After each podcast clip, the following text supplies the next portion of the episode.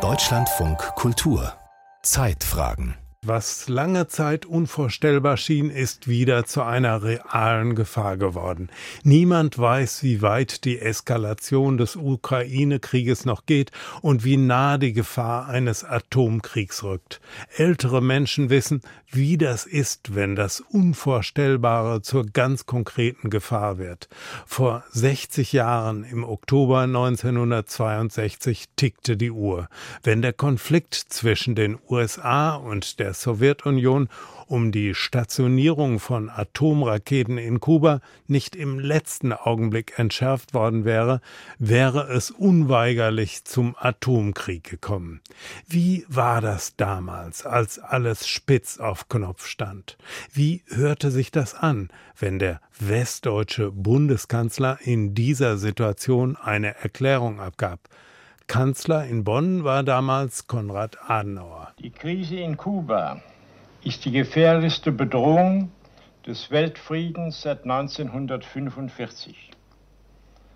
Man kann nicht davon sprechen, dass eine Entspannung bereits eingetreten sei.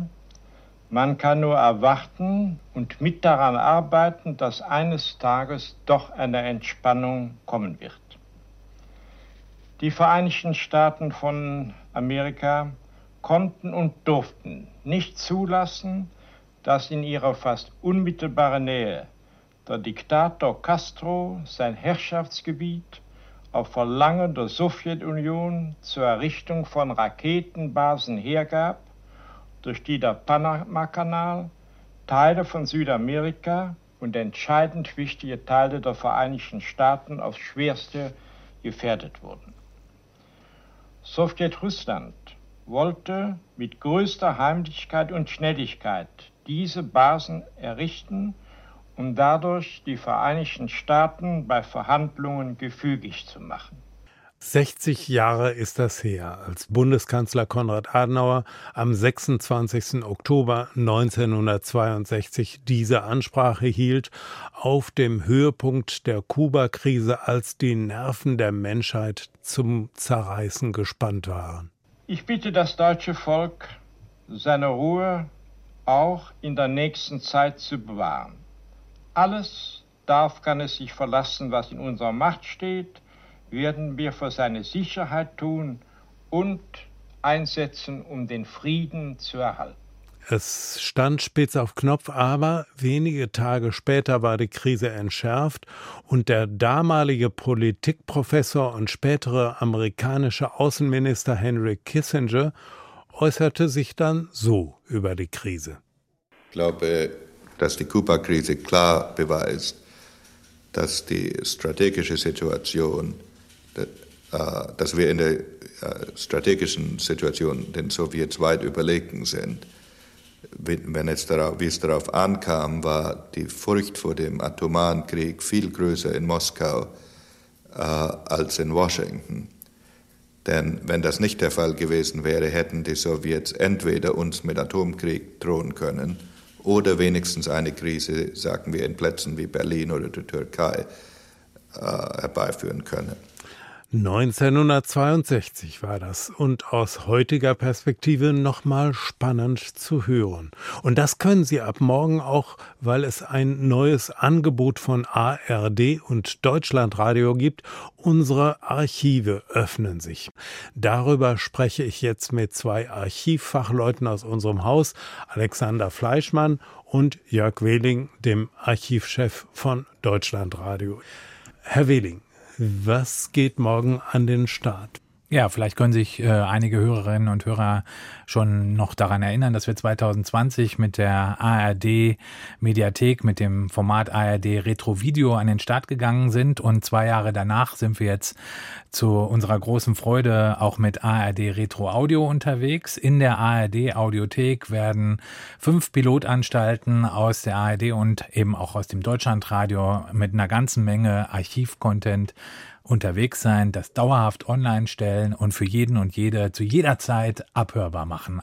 Das ist ja eine total spannende Zeit, weil das Fernsehen bietet uns das nicht so sehr. Also ARD Retro Video kann einfach bestimmte Sachen noch gar nicht äh, ähm, zeigen und äh, zwischen 46 und 65, gerade Berlin als Hotspot äh, bietet so viele die Blockade, wie Sie gesagt haben, die Mauer, der Mauerbau 1961 ein Schwerpunkt, 17. Juni 53 ein ganz wichtiges Datum für diesen Zeitraum und das kann man alles wunderbar nochmal mit den Originalreportagen auch, die, die wir in unserem äh, Archiv haben, kann man nochmal nachempfinden. Was muss ich denn tun? Wie, wie komme ich daran?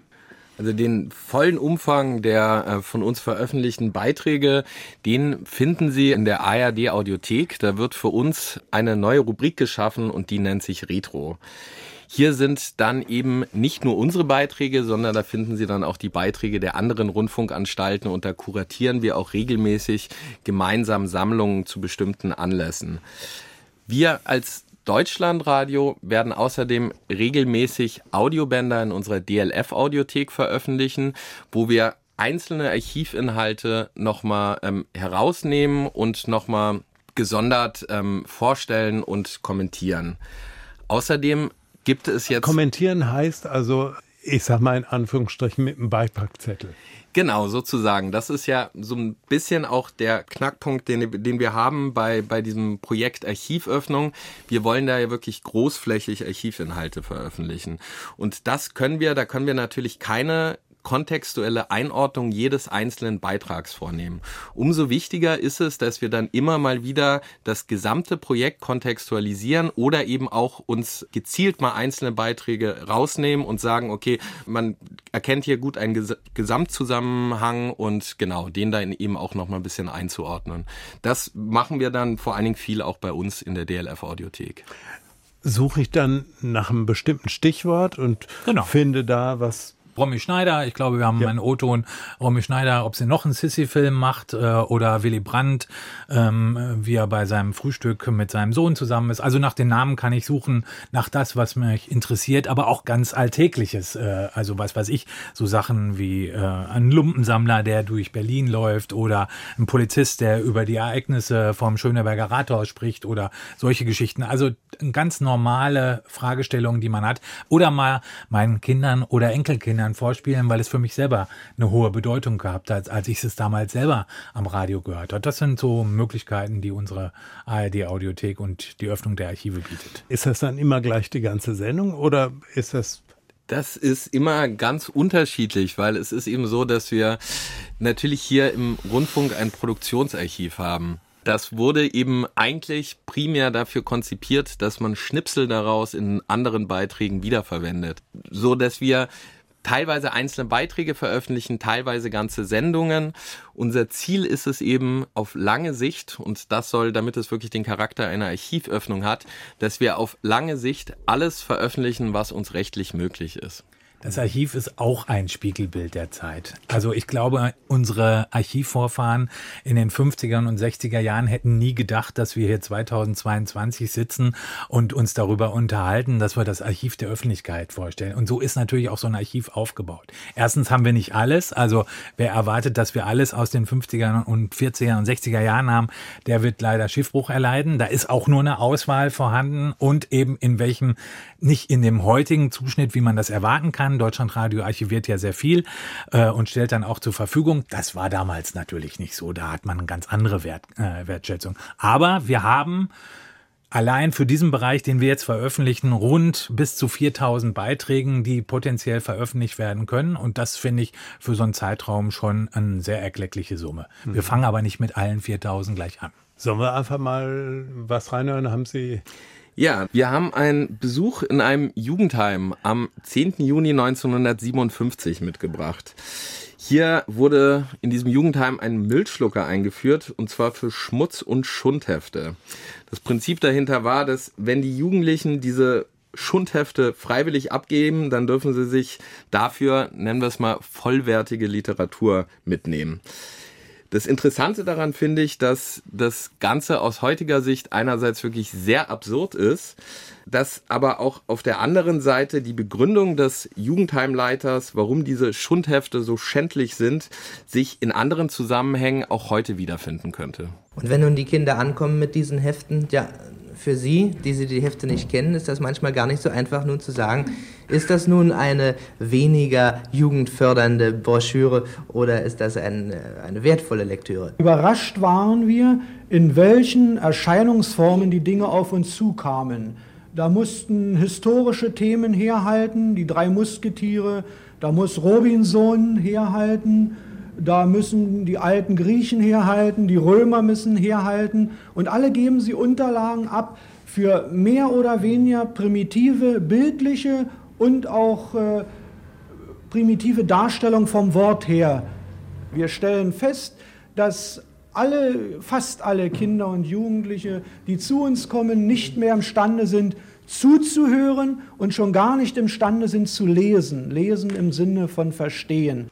Das war 50er Jahre. Das war 50er Jahre. Ich glaube, der konnte sich nicht, also in seinen düstersten Vorahnungen hätte er sich nicht vorstellen können, was digital auf Jugendliche oder Kinder und Jugendliche heute so einprasselt und was er alles hätte rausfiltern müssen. Und dass er heute nochmal zu hören ist, das hat er sich bestimmt auch nicht vorgestellt. Das auch, ja, genau dass sich Archive öffnen und von zu Hause aus einen Zugang bieten zu ihren Beständen. Das ist, würde ich schon mal sagen, ein großer Gewinn des digitalen Zeitalters. Aber dazu müssen ja auch einige Hürden genommen werden und wo die Grenzen des Anbietbaren sind und wie man damit umgeht, dass die Zeiten sich ja auch geändert haben. Das hören wir gleich. Jetzt hören wir nochmal einen kleinen Hintergrund, aus welchen Quellen unsere Archivarinnen und Archivare bei dem neuen Angebot schöpfen können. Ralf Beiderkellen führt in die Radiogeschichte ein. Deutschlandradio Retro. Aus den Audioarchiven. Zum Start von ARD Retro veröffentlichen wir in der ARD Audiothek dauerhaft über 100 Beiträge aus unseren Archiven von Deutschlandfunk und RIAS, dem Rundfunk im amerikanischen Sektor.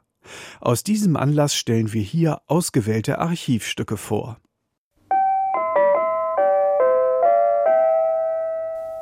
Hier ist RIAS Berlin, eine freie Stimme der freien Welt. RIAS, Rundfunk im amerikanischen Sektor. 1946 beginnt er zu senden, finanziert von der US-Regierung. Hier ist RIAS auf Draht. Wir brachten eine Zwei-Stunden-Sendung für Ihre Stromgruppe. Auf Wiederhören bei Ihrer nächsten Stromzuteilung mit einem neuen Programm. Der RIAS will aufklären in West-Berlin und in Ostdeutschland. Der Feind steht klar im Osten. Erstes großes Medienereignis die Berlin-Blockade und die Luftbrücke. Motorengeräusche, die die Berliner erfreuen. Das Rias-Archiv erzählt die Geschichte Westberlins mit Interviews und Reportagen. Am 9. September 1948 rief Berlin die Welt. Jetzt kommt dieser Ruf in Gestalt der Freiheitsglocke zu uns zurück. Im Oktober 1950 wird die Freiheit an die große Glocke gehängt. Der Rias natürlich mittendrin. Sie wird so lange im Glockenstuhl des Schöneberger Rathauses hängen, bis sie einmal von Leipzig oder Stettin, von Warschau oder Bukarest die Freiheit verkünden kann. Der Rias wollte nicht nur im Sinne der Amerikaner für Aufklärung sorgen, er sollte auch unterhalten. Und das gerne mit Promis. Heißt, wird eigentlich Sissy 3 der letzte Sissy-Teil oder geht das jetzt? Ja, ich denke schon. Ja. Und manche traten hier schon auf, bevor sie prominent wurden.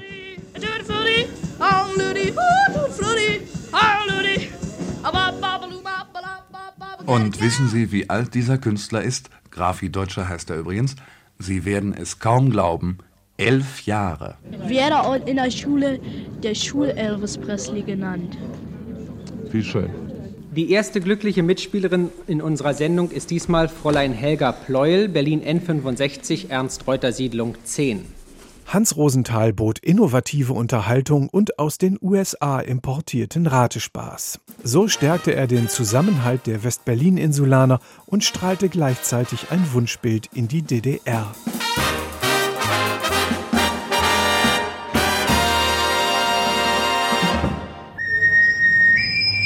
Auch der Alltag kam im Rias vor. 1954 gehörte dazu dieser Lumpensammler, eine längst verschwundene Figur. Unser Gewerbe setzt sich aus zig Sorten Lumpen zusammen, aus zig Sorten Eisen zusammen. Und wenn Sie das nicht aus dem SF verstehen, denn gehen Sie dabei vor der Hunde.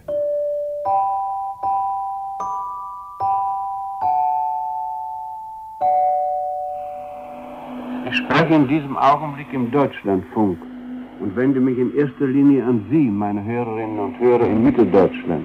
Sagte Bundespräsident Heinrich Lübke zum Sendestart des Deutschlandfunks am 1. Januar 1962. Welche Vision dahinter steckte, fügte der damalige Intendant HFG Starke hinzu. Die dem Deutschlandfunk gestellte Aufgabe ist nicht in erster Linie die der Unterhaltung und Zerstreuung, obwohl wir uns redlich bemühen werden, auch ihnen die Entspannung zu geben, die sie in Anbetracht der Schwere und Härte ihres Daseinskampfes dringend brauchen. Eine Kostprobe aus den Archiven des Deutschlandfunks? Die Worte des Schriftstellers Arno Schmidt, als er nach seinen Wünschen zum 50. Geburtstag gefragt wird. Wenn ich wünschen könnte, würde ich sagen, eine feste Monatsrente von 1000 Mark und dann einmal zehn Jahre lang keinen Besucher. Der Rias und der Deutschlandfunk vereint im Archiv von Deutschlandradio. Eine Schatztruhe der Zeitdokumente. Mentalitätsgeschichte, große Politik, der Kampf der Systeme im Kalten Krieg. Eines sind sie aber vor allem Teil der deutschen Hörfunkgeschichte. Deutschlandradio Retro. Jörg Wehling und Alexander Fleischmann.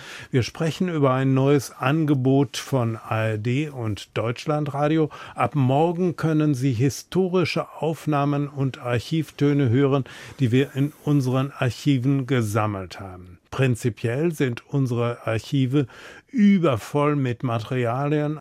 Was kann man daraus sinnvollerweise anbieten und wie? Und ist das alles rechtlich so einfach möglich? Ja, es gibt so drei Hürden ne, äh, für die Veröffentlichung.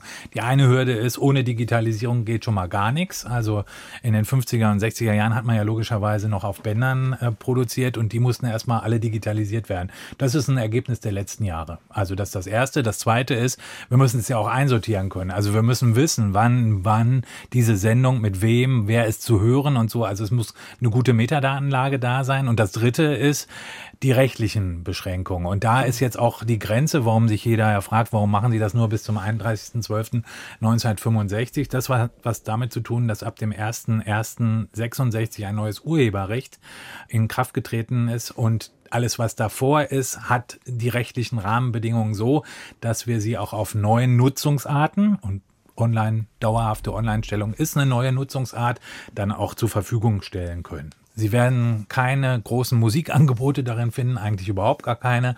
Insofern ist das mehr so nachrichtenmäßig, berichtsmäßig, Korrespondentenberichte. Äh, das sind so die Schwerpunkte, die wir finden. Aber wir versuchen einen Querschnitt zu sehen und uns nicht nur auf ein Themengebiet zu konzentrieren. Das heißt, das Urheberrecht beschränkt schon auch noch die Möglichkeiten halt, dass man von außen ins Archiv bei uns reingucken bzw. reinhören kann. Zumindestens was den Zeitraum dauerhafte Öffnung. Also wir wollen das ja für immer. Das soll ja, ja. für immer geöffnet mhm. werden. Also wir machen ja jetzt nicht mal ein Fenster auf und lassen ein bisschen Luft rein, sondern wir lassen das Fenster die ganze Zeit geöffnet. Und für so eine dauerhafte ist es extrem äh, schwierig, die Rechtslagen zu überwinden. Aber das hat ARD Retro Video gezeigt. Da sind 15.000 Videos jetzt online, dauerhaft. Und wir werden erstmal gemeinsam mit den anderen Rundfunkanstalten mit 1000 starten und werden dann sukzessive auch das aufbauen. Und wenn wir uns im nächsten Jahr vielleicht unterhalten, haben wir schon deutlich mehr drin als jetzt. Es haben sich ja auch andere Vorstellungswelten geändert. Das N-Wort ist heute tabu. Aber es ist nicht im Archiv tabu. Wie gehen Sie damit um, dass Sie Archivalien feil bieten, wo man heute sagen würde, also so dürfen wir das doch nicht mehr ausdrücken? Ja, das ist ein Thema, das wir intern tatsächlich viel diskutiert haben. Gerade eben in dem Zusammenhang, dass wir nicht jeden Beitrag einzeln kontextualisieren können. Und deshalb kann ich hier auch nur meine persönliche Meinung dazu sagen, weil eine abschließende Meinung haben wir uns dazu noch nicht gebildet und das wird wohl auch niemals passieren. Also ich sehe es so, dass Rundfunkarchive eine andere Funktion haben als beispielsweise Kinderbücher. Insbesondere wenn es um die aktuelle Berichterstattung geht, die wir ja vor allem veröffentlichen. Hier geht es eben vor allen Dingen darum, die Gesellschaft zu dokumentieren und auch den gesellschaftlichen Wandel zu dokumentieren und das in all seinen Facetten. Wenn wir hier dann Inhalte verfremden oder deshalb Inhalte vorenthalten, dann sehe ich das so, dass wir damit der Aufarbeitung unserer Geschichte einen Bärendienst erweisen. Außerdem finde ich, damit sprechen wir auch unseren Hörerinnen die Kompetenz ab, das Ganze selbst einzuordnen. Aber letztendlich obliegt es nicht mir, ähm, zu sagen, wie man mit Inhalten umgeht, die andere verletzen können. Und gerade deshalb finde ich es auch sehr wichtig, das Thema immer wieder anzusprechen, was wir intern auch viel tun, aber das Ganze auch nicht nur in unserer Medienbubble zu diskutieren, sondern auch mit anderen Vertretern der Gesellschaft. Also Archivare arbeiten nicht an den Originalquellen herum und sagen, das geht jetzt so nicht. Das lassen wir jetzt mal raus. Das kann man nicht machen. Gibt es denn die Möglichkeit, wenn ich halt eben so einen Archivton höre und hätte jetzt Fragen oder Kommentar oder sonst was, gibt es die Möglichkeit, mit Ihnen beziehungsweise mit den Archivarinnen und Archivaren bei uns in Kommunikation, in Kontakt zu treten.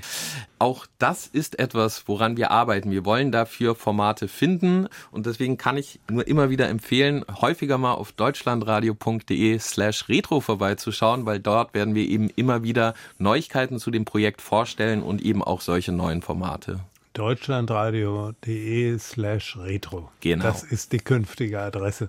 Und das sind dann Archivgeschichten, die auch Ost und West genau. abbilden. Weil das ist, glaube ich, genau das Spannende, ne? zu sehen, wie berichtet denn Rias 1961 über den Mauerbau und wie berichtet das äh, der DDR-Rundfunk über den Mauerbau oder den 17. Juni 53 oder alltägliche und wie berichten die denn über das Gleiche? Und dieses zu vergleichen, das ist, glaube ich, ein unschätzbarer Wert, der jetzt auf der äh, Seite von der ARD Media äh, Audiothek auch ähm, nachvollzogen werden kann. Vielen Dank, Jörg Wehligen und Alexander Fleischmann. Und ich kann das nur empfehlen, deutschlandradio.de slash retro.